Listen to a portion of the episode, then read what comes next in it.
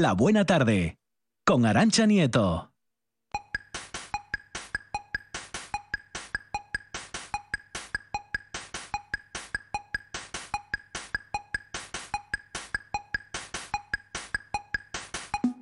VHS VHS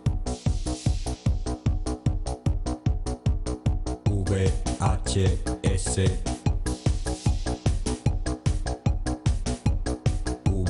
VHS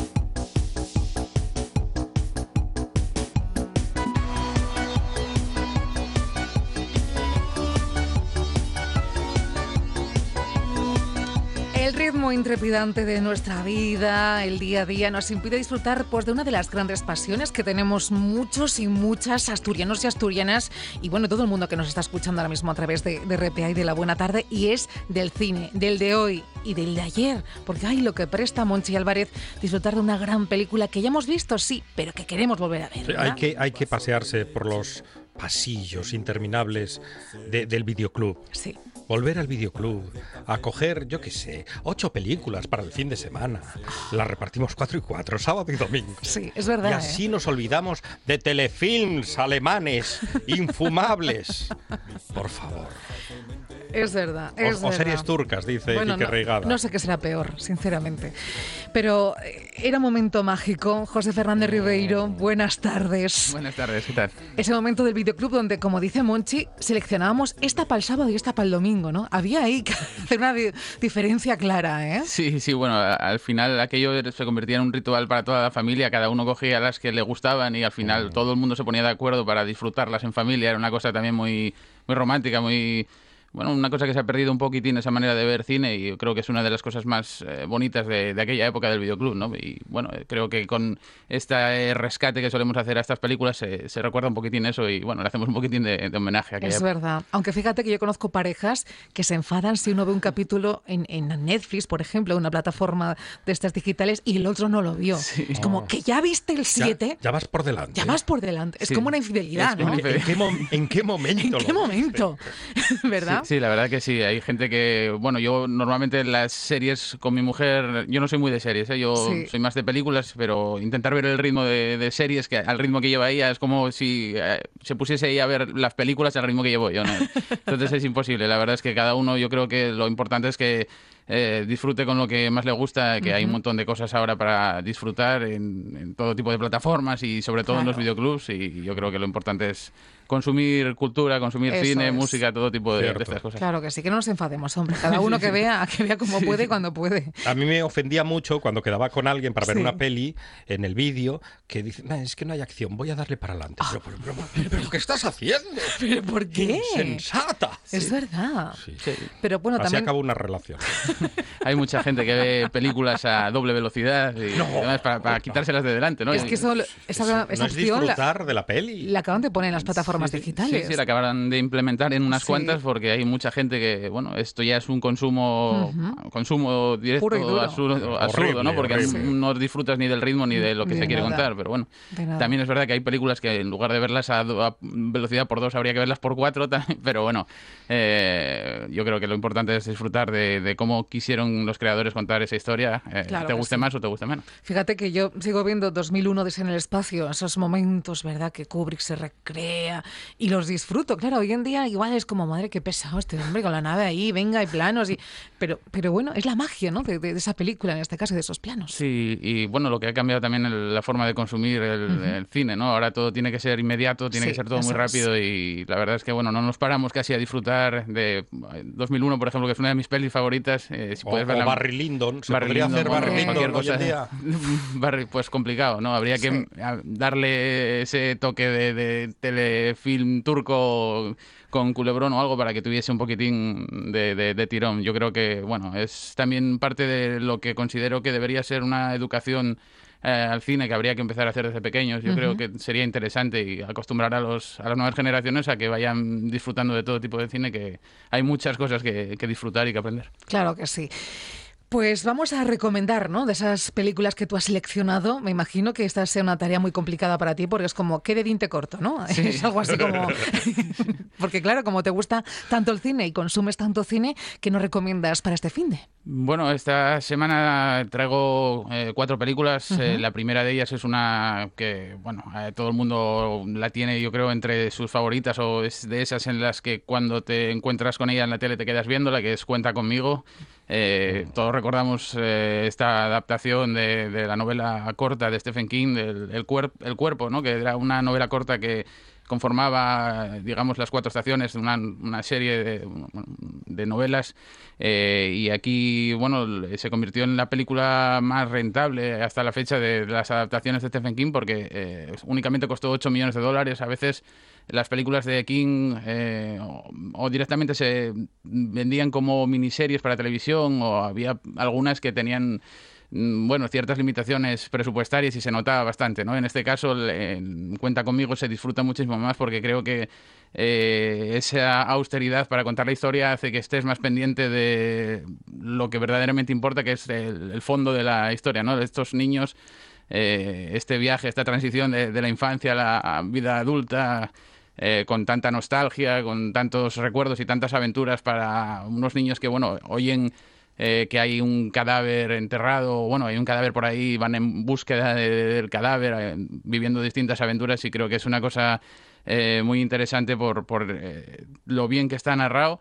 y, por la, variedad de personajes que nos presenta, ¿no? Además tenía un, reparto, bueno, de primer nivel con River Phoenix, el tristemente desaparecido pocos años después eh, Cory Feldman, eh, estaba eh, Kiefer Sutherland, eh, había un montón de, incluso Richard Dreyfus hacía del escritor de mayor y creo que era un reparto muy interesante para una película que funcionó enormemente bien y que además de mostrar distintas referencias a, propias obras de King.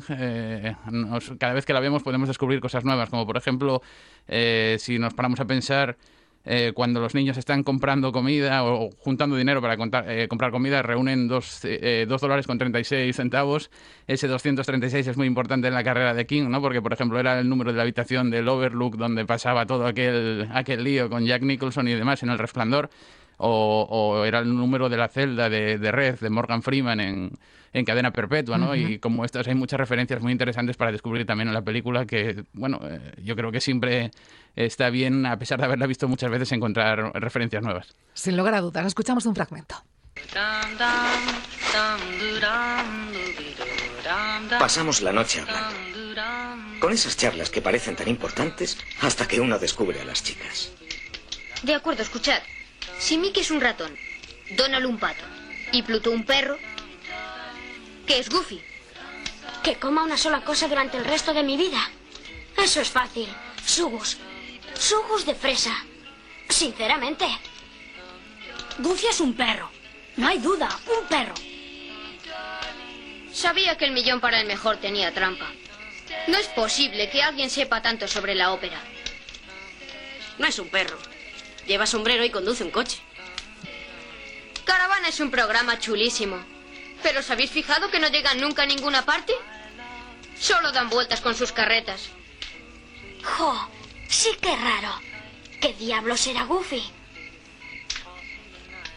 Ninguno de nosotros mencionó a Ray Brower, pero todos estábamos pensando en él. Qué maravilloso diálogo, ¿verdad? Estos guajes estaban haciendo radio sin saberlo. Sí, es verdad. Esas pausas que tanto dicen. Y esa mm, pregunta que mm, Monchi Álvarez se planteó hace un par de días aquí sí, coincido este con los estudio. Goofy, ¿qué, ¿qué, es Goofy? Sí, si Pluto se comporta como un perro, ¿por qué Goofy, siendo un perro, no se comporta como tal? Es verdad. Yo discrepo en los Hugus, ¿eh? de piña. Para mí, mis favoritos. ¿Los de piña? Sí. ¿Esos qué son? ¿Los azules? Los azules. Los azules. Bueno, a mí ¿Y me por qué pusieron los de piña color azul? Porque la piña es azul de toda la vida. Azul azul, como, como el logo de, de, RTPA. Sí, como la camiseta de Como la camiseta de Kike Regada, exactamente. Oye, no sé tú qué pensarás, eh, José, pero es verdad que este fórmula en plan Goonies ha funcionado siempre muy bien en el cine, ¿no? Sí, sí, sí, es una manera muy amable de contar historias. Yo creo que es una forma de llegar muy fácilmente al público y además contando cosas que, bueno, como escuchábamos en el fragmento, eh, parecen que no tienen realmente mucha importancia, pero luego con el paso del tiempo las recuerdas con mucho cariño, ¿no? Y, al revés, cosas Te que... identificas con Sí, sí, esa evidentemente es una pandilla cosa- de niños. Sí, sí, está claro que esa, esa parte de- del juego de la, de la nostalgia que también utiliza siempre, bueno, pues Spielberg y demás, ¿no? Y que siempre acaba funcionando también, yo creo que es de, de las cosas que hacen que la película se mantenga en el recuerdo de tanta gente, no solo por los que los la disfrutaron en la época, sino eh, gente nueva que la sigue descubriendo ahora, ¿no? Porque es muy fácil eh, empatizar con estos, con estos chicos de una forma o de otra. Es verdad, sí que es fácil. Tenemos más propuestas, ¿verdad? Cinematográficas. ¿Cuál es la siguiente? Bueno, la siguiente es un poquitín distinta, tal vez menos amable a, Cuenta conmigo. Es una película eh, de mafias. Cuando oímos hablar de, cine de mafias, seguramente lo primero que nos venga a la cabeza sea El Padrino, o uno de los nuestros, o bueno, un montón de películas así. Pero seguramente también nos venga Casino, que es la película que, que quiero recordar ahora porque es una de mis películas favoritas de, de Scorsese y es una obra que, bueno, está eh, basada en una novela, eh, basada también en unos personajes reales, ¿no? a lo mejor un poco exagerado lo que cuenta, pero eh, está increíblemente bien, muy bien llevada. Es una película larguísima, son tres horas, pero tres horas que se pasan volando y a mí me encanta porque eh, cuenta muchísimas cosas en ese tiempo y lo hace de una manera que está casi olvidada, ¿no? Porque me fascina tanto en la forma como en el fondo la, el ritmo, la forma de, de ir eh, desgranando todo lo que pasa desde el arranque eh, con esos narradores que parece que nos están contando una historia que al final no es exactamente lo que, lo que ha pasado y, y que además cuenta con un, un reparto de escándalo, ¿no? Con además de De Niro y Joe Pesci haciendo otro de los papeles de, de más macarras que ha tenido en el cine, como en uno de los nuestros, eh, y más brutales, pues está Sharon Stone también, que hace sin duda la interpretación de, gran papel. de su vida, ¿no? Es una actriz que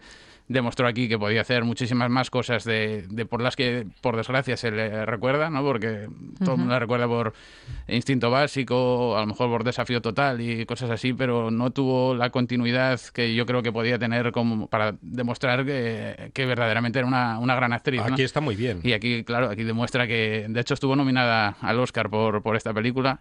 Eh, no se lo llevó, pero bueno, es una, una interpretación que está ahí que sin lugar a dudas eh, se sigue recordando, bueno, por, por todo lo que hizo, ¿no? Además estaba también James Woods en la película, es una película interesantísima, muy, muy eh, violenta, evidentemente.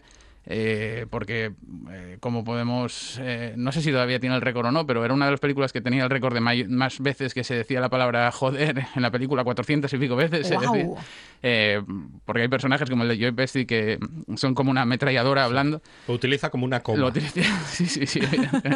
Cada vez que respira tiene que, que decirlo, pero bueno, es una, una película que yo creo que se sigue manteniendo muy bien por eso, por esa forma clásica a la hora de narrar la historia y sobre todo la forma de, de componer, de cómo está rodada, ¿no? Hay eh, un ejemplo muy claro que a mí me encanta en relación a cómo se hacen ahora las películas. eh, es al principio de la película vemos a Robert, bueno, vemos una cristalera donde se, está la gente jugando al fondo en el casino y de repente se enciende una luz y en el reflejo del cristal aparece eh, Robert De Niro, ¿no? Eso es una cosa muy simple pero que queda increíblemente vistosa, que está, que bebe clarísimamente como todo lo de Scorsese, de- de- del cine clásico y los trucos de, luz que siempre se han utilizado en el cine y que eh, ahora seguramente en lugar de hacer eso que era simplemente con encender una luz, seguramente se haría con efectos digitales y acabaría quedando peor, ¿no? Eh, creo que es una película interesantísima también eh, para ver desde el punto de vista de, de cómo está rodada, ¿no? Es una de mis favoritas, incluso por encima de uno de los nuestros, por a lo mejor por el colorido que tiene y más es menos menos oscura que uno de los nuestros. Está rodada en el en el casino Riviere, de verdad. eh, por la noche lo entrampeaban todo y lo tenían que dejar todo listo para que siguiese funcionando por la mañana. Una, no sé, es una película que a mí me, me sigue encantando cada vez que, que la veo. Pues vamos a recordar un diálogo. ¿Qué tal? Eh, Tú eres Lester, ¿no?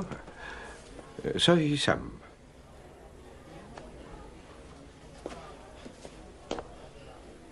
Por lo que sé de ti, eres un fullero. Un buscavidas. Un macarra de Beverly Hills. Corrígeme si me equivoco. Lo que no sabía es que eras un atracador. Pero ya veo que sí, así que... Eh, Ten, coge el mío también. Eh, cógelo, sé que el de ella ya lo tienes. Es mi mujer. Mírame. Lo sabes, ¿verdad? Sabes que es mi mujer. ¿Eh? Mírame. Sí, sí. Ya lo sé. Lo sabes, ¿eh? Si vuelvo a verte por aquí para sacarle dinero, procura venir armado, así tendrás una oportunidad. Sé un hombre, no un puto macarra. Y ahora hazme un favor. Lárgate de aquí. Quiero estar a solas con mi mujer. Levanta el culo y lárgate. De acuerdo. Eres basura. Sí, ya, basura. ¿Sabes lo que te digo? Que me la suda. Se puede decir más alto, pero no mejor, ¿eh? ¿Y qué banda sonora Guau. tiene esta peli? Todo, todo, todo, ¿verdad? Sí, es un ejemplo claro de bueno de la evolución o involución de algunos personajes a lo largo de la película. Yo creo que es muy, muy interesante ver eso. Eh, cómo la profundidad de cada personaje, de estos prin- personajes principales, cómo van cambiando eh, a medida que, que avanza la película. Es una, una pasada, la verdad. Hay un cambio físico incluso en Robert sí, De Niro. Sí, sí, en Robert De Niro, en Sharon Stone, en todos hay un cambio físico muy evidente y bueno, se, se muestra lo que es el exceso, por- porque sí, ¿no? De, de aquella época, de- del casino, la ambición, el intentar llegar a, a lo más alto y de hecho parte de, del, buena parte del, del presupuesto de la película, un millón y pico, fue únicamente para, para los trajes de, de Robert De Niro y de Sharon Stone para tener tal eh, variedad de trajes y mostrar ese, ese exceso de la manera más contundente posible. ¿no? Si no recuerdo mal, De Niro tenía 70 trajes y Sharon Stone 30. Wow. eh, y bueno, un millón de, de dólares solamente del presupuesto fueron destinados para eso. O sea que ya Un nos podemos hacer, ya, ¿no? hacer- ¿Y cuánto pesaban las gafas que se ponía Robert De Niro Sí, sí. al final de la peli? No lo sé, sí, creo que las vendieron luego a- al chatarrero. pero Al Festival de Cine de Gijón las Sí, sí, vendieron. Por cierto, que estaba recordando donde vi hace poquito a Sharon Stone, increíble, en la serie, ya sé que tú no eres muy de series, José, eh, Ratchet de, de Netflix, increíble la interpretación que hacía. Bueno, es que a mí ese tipo de series también, así un poco de terror, Sí, me tengo- gusta. Es muy buena actriz. Es que es increíble. Y, y el papel que hace es, bueno, genial, hay Sí, que sí. verla. Sí, sí, bueno, tengo, esa me habló bastante gente de, de esa serie, la tengo ahí pendiente también. Bueno, es de la saga de American Horror Story, ¿verdad? Que son así como muy, muy, muy, como tú ya sabes. y fíjate que hablando de, de ese género, que es, es como entre terror, misterio, tenemos nuestra siguiente propuesta, ¿no? Sí, sí, sí, la verdad es que eh, hubo unos años en los que no sé por qué se pusieron de moda las películas, todo el tema de las películas snuff. eh, y aparecieron varias películas relacionadas con, este tema y bueno, apareció en el 96-97 una película que suponía el debut en largometrajes de eh, Alejandro Amenábar, eh, es Tesis, esto es una película que bueno, rompió todas las expectativas posibles porque bueno, en- en su época estaba, estuvo nominada a ocho Goyas y se llevó siete. El único que no se llevó fue el de actriz eh, por Ana Torrent. Pero el resto se los, se los llevó con una película, bueno, con un guion de, de- del propio Amenábar, eh, con, con un- una historia increíblemente absorbente que te mete en una sensación de desasosiego increíble desde, desde el arranque y que, bueno, funcionó enormemente bien tanto en los cines como luego en, los videoclubs, en el formato doméstico, porque eh, la película mostraba un tipo de cine en España que no estaba no estábamos muy acostumbrados a ver, ¿no? Eh, Es verdad que luego Alejandro esto Amenábar siguió haciendo películas eh, en cierto modo similares que fueron agrandando su, su figura, ¿no? Eh, la siguiente fue Abre los ojos, Los otros, eh, bueno, un montón de películas similares que hicieron que también el cine español fuese visto a lo mejor de otra manera, el cine fantástico, el cine un poco de terror. Y, y aquí, bueno, nos cuenta la historia de, eh, de, bueno, una, una chica que está haciendo una tesis sobre violencia audiovisual y se encuentra con unas cintas que, bueno, parecen ser más reales de lo que parece y se encuentra con una trama ahí en, en la facultad eh, de ciencias de la, de la información que, que, bueno, eh, no, no, no, bueno, no se podía imaginar que fuesen a ir tan, tan lejos como, como fue, ¿no? En el reparto además estaba eh, Eduardo Noriega en su primer papel grande, ¿no? Ya había hecho Historias del Cronen, ya había hecho varias pelis, bueno, varios cortos con, con Amenábar. Eh, está Fele Martínez, que además era su debut en, en cine, además, eh, con, a mí me gusta mucho porque además de ser un personaje muy eh, gamberro, digamos. Eh, resulta muy natural su relación con Ana Torrent. Eh, son, es muy, muy interesante ver cómo van haciéndose homenajes también a todo tipo de películas de terror. el propio Fele Martínez tiene en su habitación colgadas un montón de, de pósters de, razas de noche, lleva camisetas de Holocausto Caníbal. pero bueno, no solamente hay referencias a, a, películas de terror, sino que incluso en el momento en el que Fele Martínez y Ana Torrent están atravesando un túnel donde se quedan encerrados, que les llevaba hasta las de montaje de las cintas, eh, bueno, ahí hay una especie de recreación de la atmósfera de, Alien, supuestamente. Eh, pero también hay un par de planos que eh, nos llevan directamente a la noche del cazador de, de, Charles Lawton, ¿no? Hay un plano de una araña, de una rana, perdón, y luego hay una telaraña, que es exactamente lo que se hacía en, en aquella película.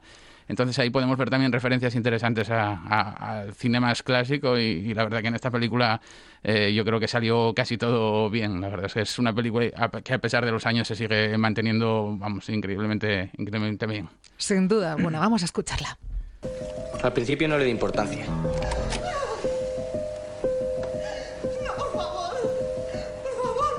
Por favor, por favor, por favor. Fíjate. ¿Qué ha pasado? Ha cortado el plano. Míralo otra vez.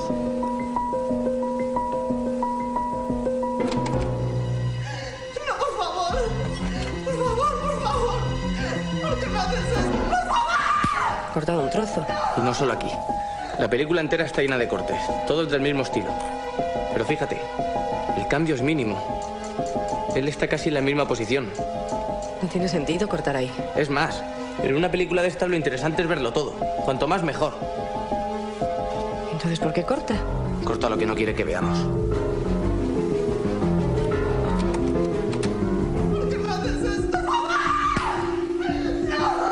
Ella iba a decir algo más. ¿Pero qué? Piensa. Algo que él no quiere que oigamos. Su nombre. Su nombre. Vanessa sabía quién era, lo conocía. ¿Y eso qué cambia? Eso lo cambia todo. Cada vez sabemos más cosas de él. Oye, oye. Hablas como si fueras de la policía. Eh, eh sin insultar. Momento casi casi de Jessica Fletcher, ¿eh? uy, cuidado, a ver quién va a ser el asesino, ¿no? O de Agatha Christie, ¿no? Sí, sí, un poquitín se, ha escrito, es un crimen de negritos, una cosa así. Sí, la verdad es que es eh, una película que funciona muy bien, yo creo que por eso, por, por lo bien narrado que está, la, tensión y el, uh el todo ese elemento de Houdini de no saber exactamente quién va a ser el asesino.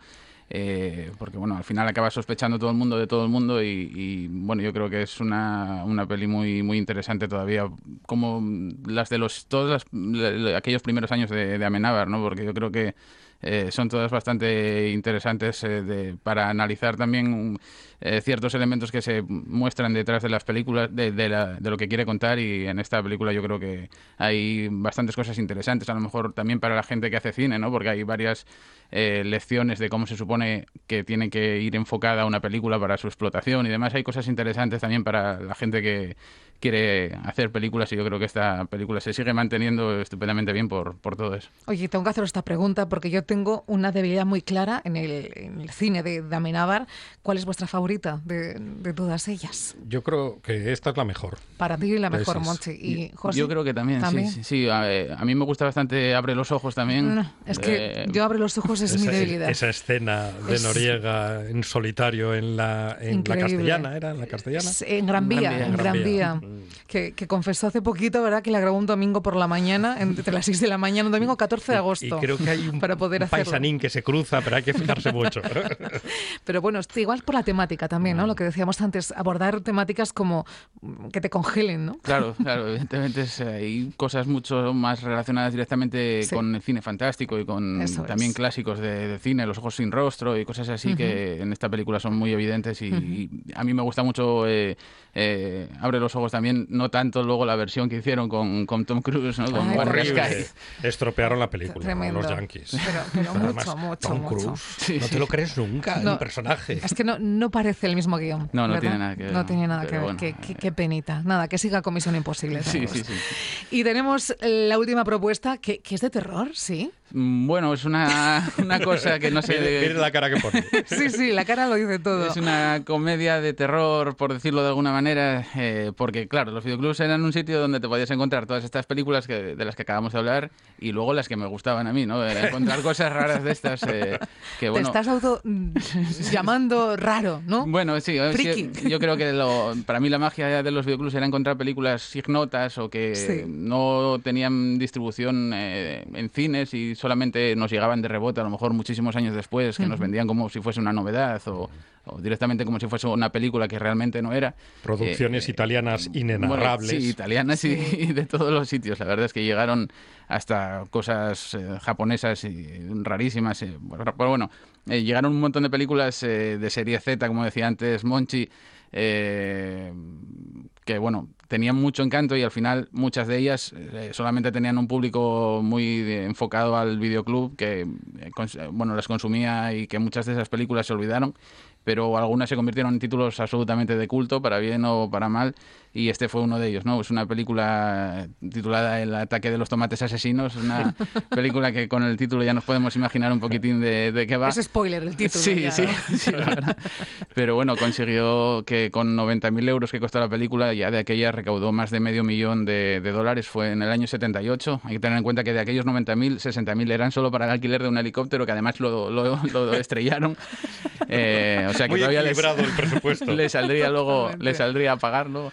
Eh, y no, bueno, lo que tenemos es una película donde unos eh, tomates son modificados genéticamente y, y, bueno, empiezan a atacar a la gente eh, creando caos y destrucción allá por donde van. No eran cherry los tomates estos Sí. modificados. Hasta- Hasta que se dan cuenta así que, que, eh, la única manera de matar a los tomates es poniéndoles una canción que se llama Amor de, de pubertad o algo así. Y bueno, entonces, eh, con la tontería, esta película que es una comedia absurda que bebe del humor de, de los Zucker y Abrams como Aterriza como puedas y demás, eh, consiguió ser en cierto modo pionera a la hora de despertar ese consumo de películas entre amigos. Eh, porque en muchos casos estas películas si las ves solo no son lo mismo evidentemente porque despiertan una especie de histeria colectiva que hacen que la disfrutes el- de una manera que es impensable de otro modo. Y, y no solamente funcionó bien eh, en los cines, sino que en, en todo el mundo consiguió un, bueno, eh, meterse en las casas de un montón de gente gracias a la distribución de los videoclubs. ¿no? Y no solamente eso, sino que eh, su director, John DeVelo, pues vivió prácticamente de eso, porque eh, diez años des- más tarde hizo la secuela, eh, El regreso de los tomates asesinos. En aquella película Ha- Había necesidad. había necesidad, bueno, pues, Porque eh, la primera es del 78. del 78. 78. Diez años más tarde, hombre, tuvieron que pensar bien el guion y demás, ¿no? Tardaron diez años en elaborarlo, pero en aquella película salía... Las cosas bien hechas, bien parecen. Claro, claro. En aquella película salía George Clooney, que por aquella época era muy un tío también muy de videoclub. Estaba en películas como Terror en el Instituto, Loca Academia de, Loca Academia de Combate, o sea, películas que solo podíamos ver en el videoclub. Y no solamente eso, sino que eh, además de, de que, de funcionar increíblemente bien eh, la secuela también, porque es incluso más divertida, hubo una serie animada para televisión, hu- hubo videojuegos, hubo libros y luego pues dos años más tarde, en el en el 91, eh, no solamente hubo una tercera parte, sino que hubo una cuarta, ¿no? Hubo, eh, acababa con los tomates asesinos se comen París o una cosa así, no cómo se llamaba. Aquello ya era más difícil de defender, pero, pero bueno, hay que tener en cuenta que eh, la película, sí, saliendo de la nada, prácticamente ha conseguido permanecer en la memoria de todo el mundo y, y creo que eso también tiene bastante mérito. Disfrutamos de una escena de la primera, del ataque de los tomates asesinos. Los tomates se acercan. Ya están aquí. Dios mío, ¿has visto eso? Ha sido un tomate y el piloto sigue allí. Olvídate del piloto. Ven, ven conmigo. No he visto nada, no he No No debemos ¿Qué es lo que dejarle. Es increíble. Un tomate kamikaze. Los tomates no vuelan. No, tampoco se comen a la gente, pero lo hacen. Eh, Jim, ve a hablar con el sheriff y averigua qué pasa. Ven aquí. Es muy grave. No creo que pueda volver a volar. No estoy hablando de eso, idiota. ¿Qué hay de los tomates? Pues hay dos cadáveres en la carretera, pero hemos hecho retroceder a los tomates. ¿No escaparán? Más les vale, pero detenedlos. No podemos, señor. Hemos empleado química, insectos, balas, nada sirve. Oye, el presidente quiere que se investigue. Esto no debe saberse porque El cundiría. pánico, lo sé. Pánico, exacto. ¿Sabes quién se juega el culo? Vosotros, yo y todo el departamento. Ay, qué miedo, ¿eh? ¡Que llegan los tomates! Yo quería preguntarle con esa memoria tan poderosa que tiene José Fernández Ribeiro, ¿cómo era la portada de, de la cinta VHS de Tomates Asesinos? Bueno, es una ilustración fantástica, además, con unos tomates eh, bueno, monstruosos, ¿no? Digamos, con gente por ahí alrededor. Una- son- eh, era también otra de, la- de los atractivos de, de estas películas, las carátulas, ¿no? Que era lo que nos engañaba tantas eso veces es. para llevarnos una película a nuestra casa. Y muchas veces, pues, simplemente con las ilustraciones de las carátulas ya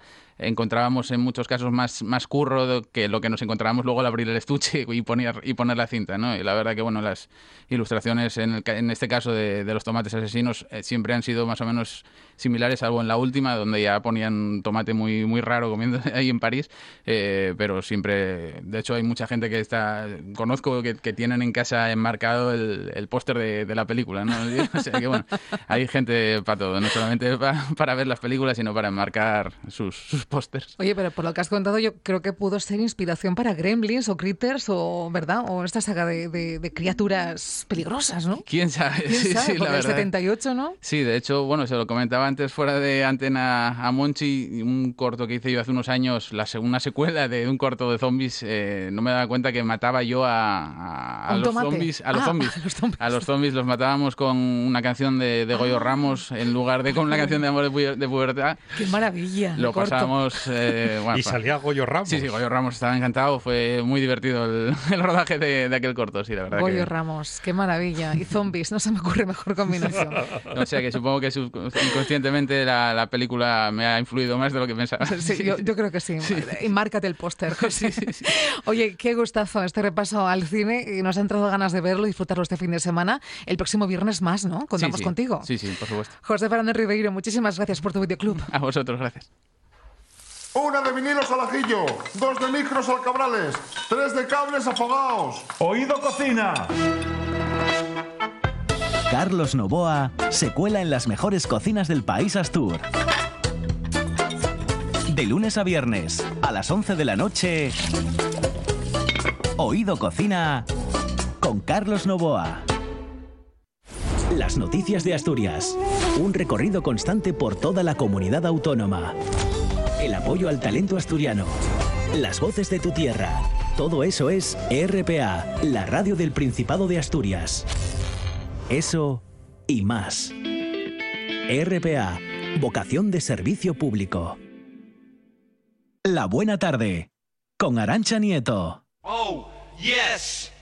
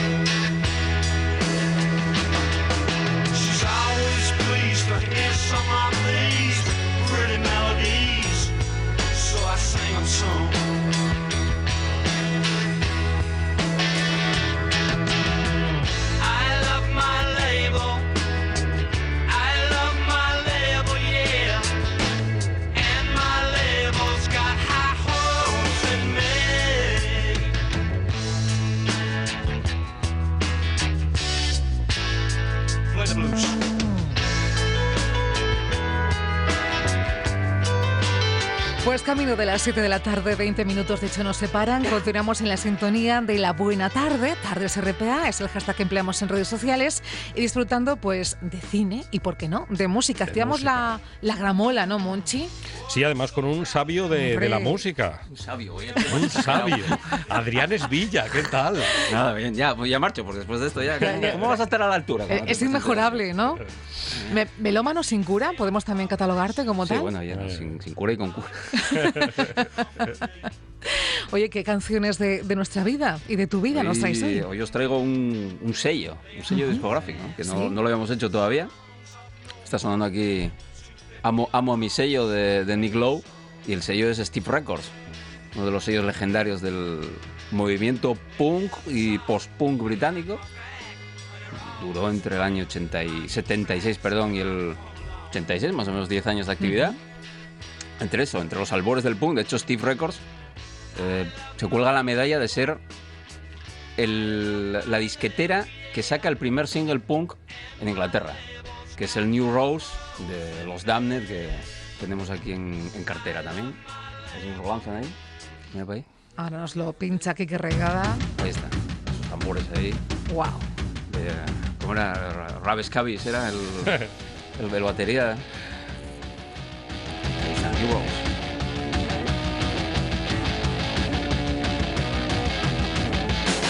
Ah!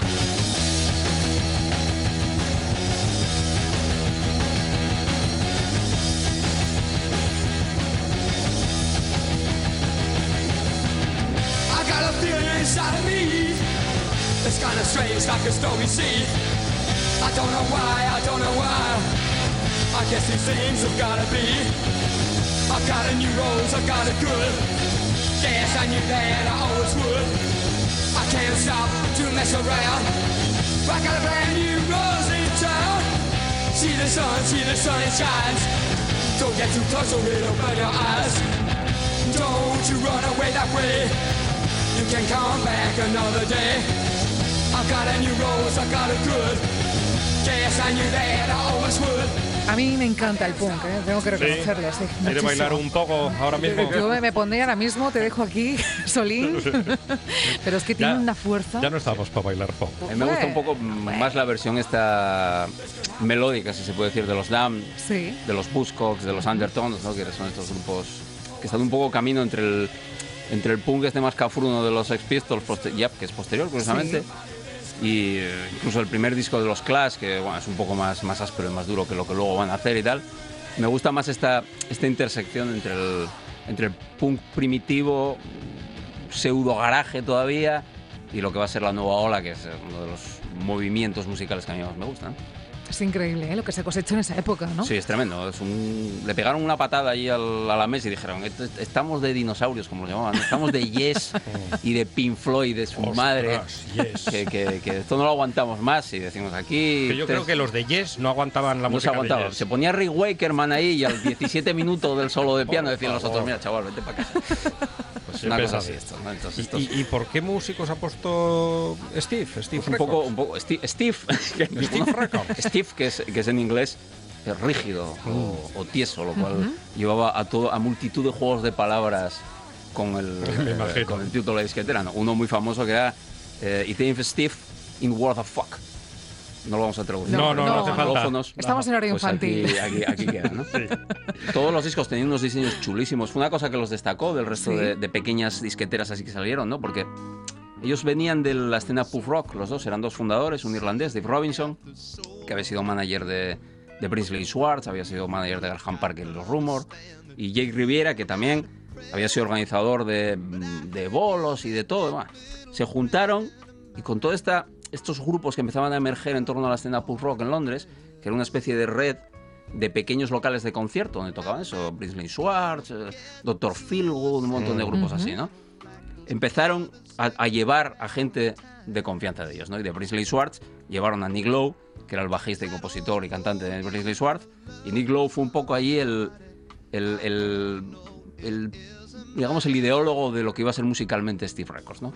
Hizo de productor, hizo de mm, captador de otros músicos, eh, tocaba en los discos de todos, juntó una banda que era la banda para todos, porque Steve tenía una especie de banda residente que era lo que tocaban los grupos de todos. Los que no tenían banda no se preocupaban porque tenían la banda de respaldo, que era la Nick Lowe y sus colegas. ¿no? Y uno de los que llevó Lowe fue a este pedazo de genio que es Elvis Costello. Well, I he leave your pretty fingers lying in the wedding cake? You used to hold him right in your hand. I bet it took all he could take. Sometimes I wish that I could stop you from talking when I hear the silly things that you say. I think better put out the big light, cause I can't stand to see you this way. ¿Cómo mola Elvis Costello? Es que-. Me encanta. Esta, esta ya mete la de gol por la escuadra, de volea. en la final de la Copa Queda uno también poniendo a Elvis Costello. Es que, Adrián, em- empezamos el programa de hoy eh, con el Wicked Game de, de- de nuestro querido Chris Isaac. Chris Bueno, Isaac, ¿eh? pues claro, y ahora Elvis Costello, es que estamos, en- Allison, además. estamos de viernes. Hoy, ¿eh? pura y dura. Estamos, vamos, eh, para un fin de semana redondo. Una canción un poco, un poco contradictoria y no, no Sí. representativa en realidad de lo que era el primer disco, que estaba lleno de una mala leche aquello, ¿no? Lo, lo- lo llamaban el Young Men, ¿no? Como, Sí. los, como los escritores de los años eh, finales de los 50 y tal, ¿no? Salían todas las portadas de- de del Melody Make y no sé qué, con, la- con las gafas aquellas gigantescas, mirando a la cámara y como si le fuera a arrancar la cabeza. Sí, sí, con desprecio. Sí, sí. Y todo, todo, todo el, el numerito de Elvis Costello, nombre incluido, fue un invento de Dave Robinson en, en Steve Records, que dije- le dijo, tú te vas a llamar, ¿cómo que Patrick McManus? O sea, así no vendes ni sellos. Elvis Costello estaba trabajando en IMBD, no, en ¿cómo es esto? IMB, son estos de los ordenadores. Ah, ¿no? sí, sí, sí. Pinchando- IBM, IBM. Pinchando ahí fichas allí, ¿no? Sí. Era aburrido como una tal. Estaba casado, tenía un hijo de aquella ya. Trabajo de esto de... Sí, para olvidar. Sí, sí, buena cosa. Y de vez en cuando hacía bolos donde los llevaba con, con Nick Sí. Lowe y Sí. tal, ¿no? Aquí tenemos a- fue el que le a- dijo... a Patrick, eh, ¿cómo te a Patrick apellidas, McManus. chaval? A. Patrick Declan McManus. aquí, un- Yo un no sé ni cómo lo puedes decir. Un irlandés de Liverpool. ¿Dónde va a parar? Entre Elvis Hombre, Costello Elvis y Costello. Patrick Mac. Pato Donald. Me dijeron eso, tú ponte, tú ponte esos pantalones, ponte las patas curcias, las gafas Sí. de Woody Holly y te vamos a llamar Elvis Costello. Acertaron. Sí, Costello es un apellido de él, es el apellido, era el apellido de la Ajá. madre. Y Elvis dijeron, vamos a provocar ahí, este es, este es Elvis. ¿no? Aquí, un nuevo Era- Elvis. Porque Steve era un poco, era un poco, era, era como si todo fuera en coña en realidad, ¿no? Como si fuese... Sí, una no- no- broma. sí, no esta actitud punk de los Sex Pistols de... a- tan agresiva, sino con una especie de humor Monty Pythonesco de eso, de los Sí. juegos de palabras, de los diseños, tal. Tiene un disco famosísimo que era eh, La sabiduría e ingenio de Ronald Reagan. Esto es verídico. Lo sacaron a la venta, era, estaba, no tenía nada por la cara B ni por la cara venía- Pero vendió. y venía una pila de copias, es porque era Steve chiste. Records y entonces la gente iba a comprar los, los discos de Steve. Qué Steve bueno. había nacido con la idea de sacar singles. En una época, a finales de los, de los 70, donde el single ya no, no se llevaba, ¿no? Desde mediados de los 60 es el LP, todo el Sí. rollo de los discos conceptuales y, todo, y el LP es el, era el modelo. Y de repente esta gente dice, vamos a vender singles con las portadas, con no sé qué, con tal. Los, los discos que traían, en vez de traer cara A y cara B, ponían esta cara, la otra. Y tal, estaba todo pequeñas bromas y tal, ¿no? Y, todos sí. estos, estos músicos con esas pintas, todo completamente heterogéneo y, y estrafalario, todos, ¿no? Como, como este, por ejemplo, Reckless Eric, que era un, era un chavalín ahí con una cara de susto, unos ojos así, y con estas canciones, con esa voz a punto de quebrarse, que uno de sus títulos de más éxito de Steve en la primera época es este, World Wide War.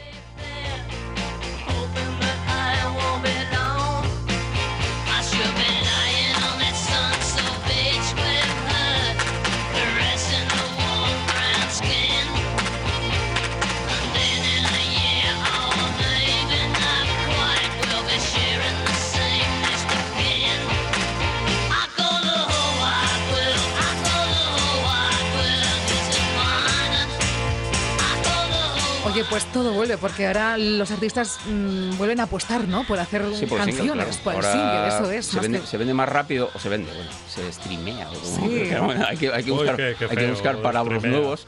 eh, más rápido la canción que el, Sí. que el disco. Son las canciones como realmente. Spotify, ¿no? exactamente, Es lo lo que, que se consume es la canción, no es, el, no es el formato largo, sino el formato corto, que además puedes mezclarlo como quieras, ¿no? Y se compran canciones. Se o compran que canciones, claro. Eso es. Entonces, pues Steve esto en su, en su época lo, lo hacía. Mira, esto que está sonando fue el primer número uno de Steve Records, con también el tío más improbable del mundo que era Ian Dury, un, un poliomelítico. Por- Sí, sí, es verdad. retrepado el pobre hombre Sí, ahí que sí, parecía, parecía una cosa tal y había hecho eh, Sex, Drugs and Rock and Roll en el primer disco con Steve y este es el primer número uno de Steve Records fue Hit Me With Your Rhythm Stick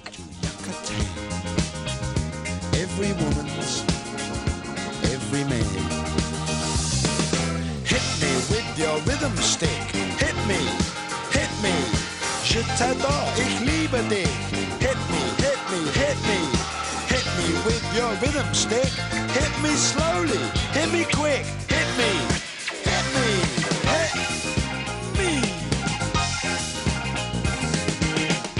Claro, me, me he tenido que ir a Google a, a buscar fotos, es verdad. Claro, pensé que era una forma tuya de No, no, referirte a él. él, pero- había, él había tenido poliomielitis. Pero eh, sí, sí, va con su pequeño, bastón. Iba con, Sí, sí. A veces tenía que llevar dos muletas, incluso cuando, cuando actuaba. ¿no? El- Steve hizo una gira muy célebre, que era el, el Five Steves o una cosa así, creo que la llamaron. La primera que hizo, hizo tres. La primera Sí. que hizo, iban Dick Lowe, eh, Elvis Costello, Rex hola, chaval este. Reckless Eric y Ian Dury y un, un músico que venía de un grupo psicodélico de los 60 que se llamaban los Pink Fairies y que iba con ellos, pero que en realidad lo que hacía era de grupo de banda de acompañamiento de los que no tenían banda, ¿no? Porque Elvis Costello iba con los iba con los Attraction y Dury iba con los Blockheads, pero parte de los Attractions eran la banda de Reckless, de Reckless Eric, parte de la banda de Nick Lowe, bueno, todo se mezclaba, ¿no? Hay un documental que es apoteósico del año 77. El consumo de anfetaminas en Inglaterra debió dis- dispararse a, la- a máximas estratosféricas porque ves a Luis Costello tocando en, aquellos, en aquella gira y está desquiciado. Está, está, to- está fuera de sí totalmente. pegando Está unos saltos que pegando- parece un mirando canguro. con la mirada esta de las 100 yardas, taladrando uno allí del fondo que, fondo. que fue para casa y no, no salió más ya. Y, y además era una escalada, porque eran Ian Dury y él, se alternaban como cabeza de cartel. Y entonces había un pique entre los dos, que aquello era a ver quién acababa el concierto con- rompiendo más cosas y tal. Total, que aquello acabó con la primera escisión de Steve, donde Jake Riviera se pira con Nick Lowe y con Elvis Costello a fundar, eh, creo que fue Radar Records y F-Beat, no sé qué, dos, dos subsellos tal, que curiosamente ellos sacan singles en Steve, que luego van a estar en sus largos en Radar, ¿no? en el Jesus of, Jesus of Cool de Nick Lowe y en el, en el Miami's True de, de Elvis Costello. Entonces lo que tiene que hacer eh, Dave Robinson, que es el que se queda con el sello Steve, es buscar un nuevo un nuevo rooster, como dicen ellos, de, de artistas y, y, bueno, encuentra gente todavía más extravagante que ellos. ¿no? Encuentra, por ejemplo, a Lena Lovich, una tía de, una norteamericana que estaba afincada hace años en, en Inglaterra, que hacía música de vanguardia, era saxofonista y tal, y- le produce un disco ahí en plan loquísimo que se titulaba Lucky Numbers, que fue un pelotazo totalmente salido de la nada. Oye, que tenía un imán él, ¿no? Para El- el- bueno, este... tenía- era, era un tío que llevaba mm, en la escena desde los años Sí. 60 como fotógrafo, por ejemplo. Dave Robinson. Manager, fotógrafo, productor, había hecho de todo, fue director de videoclips. conocía el luego- terreno. Claro, Eso entonces es. decía, "Oh, esta. Fue el tío que trajo a los Devo a, a Inglaterra Oh, qué bueno. con una versión de Satisfaction. Y luego se fue allí a. Los Devo eran de Akron, en Ohio. Y entonces se fueron a Akron a decir: Akron va a ser esto, va a ser el, el nuevo Manchester o el nuevo Liverpool, tal, ¿no? Y sacaron un disco allí de, de todo de bandas de Akron que, creo que no, lo, no lo compraron ni los parientes. Ni los padres. Sí, sí. Escuchamos a Lenny Lovitch.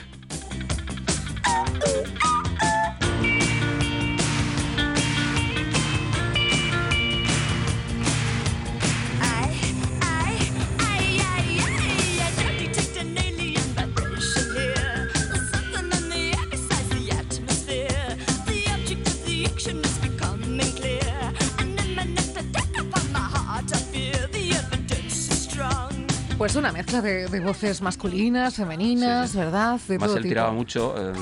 la, la única de, de estas artistas que, que fichó en Akron, a la que le dio continuidad, fue una mocina que se llamaba Rachel Sweet. Tenía 16 años. Se la, llevó, se la llevaron en la segunda gira. La segunda gira la hicieron por tren por toda Inglaterra. Creo que costó como 300.000 libras, una cosa así. Perdieron hasta la camisa ahí, ¿no? Una panda de, de, de- de taraos ahí. Descerebrados. Descerebrados ahí en, en tren por Inglaterra. Imagínate, la mitad de los conciertos ni los darían. Bueno, la única que tuvo cierto éxito fue esta mocina, eh, Rachel Sweet, y lo que hicieron fue sacar un disco que era como los discos de pop de chicas de los años 60, con versiones, pero con ella. Y este fue un éxito tremendo, Baby.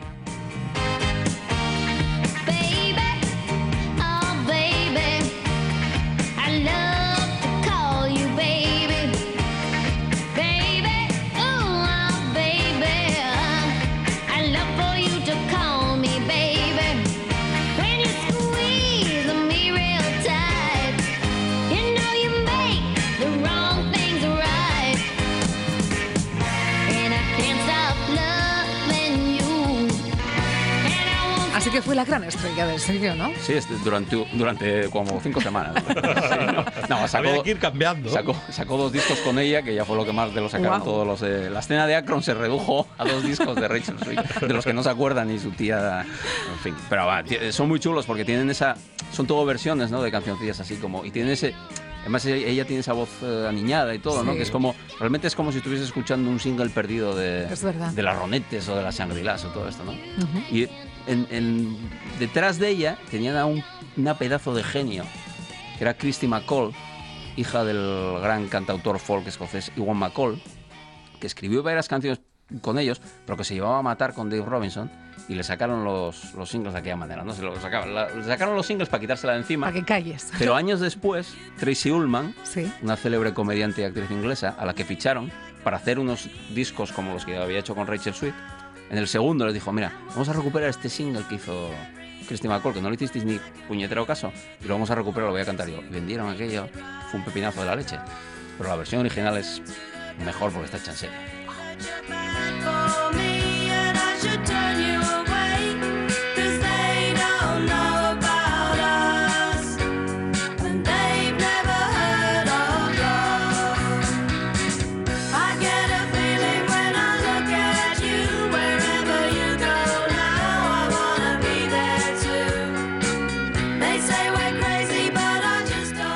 Minutos nos separan de las siete, pero todavía tenemos tiempo para seguir conociendo más éxitos, ¿verdad? De este sello discográfico que marcó un antes y un después. M- más éxitos no, el, el- el- Bueno, más el, pe- éxitos. el pelo, no, no, El no. pelotazo esto, ahora. esto fue, esto fue, el, esto fue el, el pepinazo absoluto. Super hit, Esto ¿no? fue una locura. ¿Sí? Madness, One Step Beyond. Wow. Esto ya es Fantástico. Esto ya es para los mayores. Watch this. This is the heavy, heavy monster sound. The nuttiest sound around. So if you're coming off the street and you're beginning to feel the heat, Bueno, aquí estos, vamos, estos hartaron de vender. you better start to move your feet to the rockinest, rock steady beat of madness. One step beyond.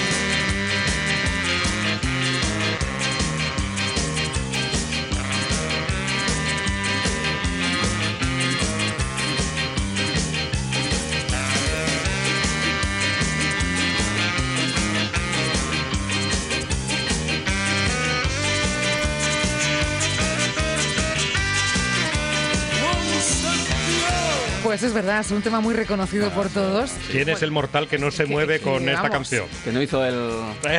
ska, ska, ¿eh? Moviendo, sí, a ritmo de ska, Claro, los bracinos para arriba y para abajo. Que lle- lleva baile incorporado, Sí, ¿eh? sí, Este tema. el, el- el- el baile del ska, ¿no? Y eran, esto era una panda de, de taraos de, de Camden que tocaban ahí en, en- benditos en taraos. varios benditos taraos de Camden que tocaban ahí en los clubes y tal y los había visto David Robinson y dijo "Buah, esto esto los pongo yo allí en órbita vamos esto había una escena muy fuerte tutón y eh, escatalítica de todo esto estaban los specials también ¿no? gente los strangles incluso coquetearon un poco con todo eso y tal. Y luego los Madness que eran un poco como eran era, era un- eran una cosa que dijeron vamos sacamos este disco vendemos aquí lo que vamos y estos vamos no sabemos más de ellos sacaron seis LPs que vendieron allí. Bueno, vivió Steve Records sobrevivió entre el 80 y el 86 porque tuvieron a, a A Madness sacando discos cada poco y luego porque David Robinson eh, se le ocurrió decir vamos a hacer unos videoclips con estos que esto del videoclip esto va a ser lo, Hombre. esto va a ser lo nuevo que va a petar Anda que no sabía. y Antes que YouTube. Exactamente. Y empezó a hacer videoclips con ellos que ponían en eso, en, el, en los programas, tropecientos programas que había en las televisiones británicas de música. Y era una genialidad los videoclips, claro. Tenemos La que gente- dejarlo aquí, Adrián Esvilla. Nos quedan temas en el tintero, pero lo Bueno, recuperaremos. Para, otro- para otras- Para otro otra año. semana. Cuatro años. Alcanzamos las 7 en punto y la tarde continúa aquí en RPA.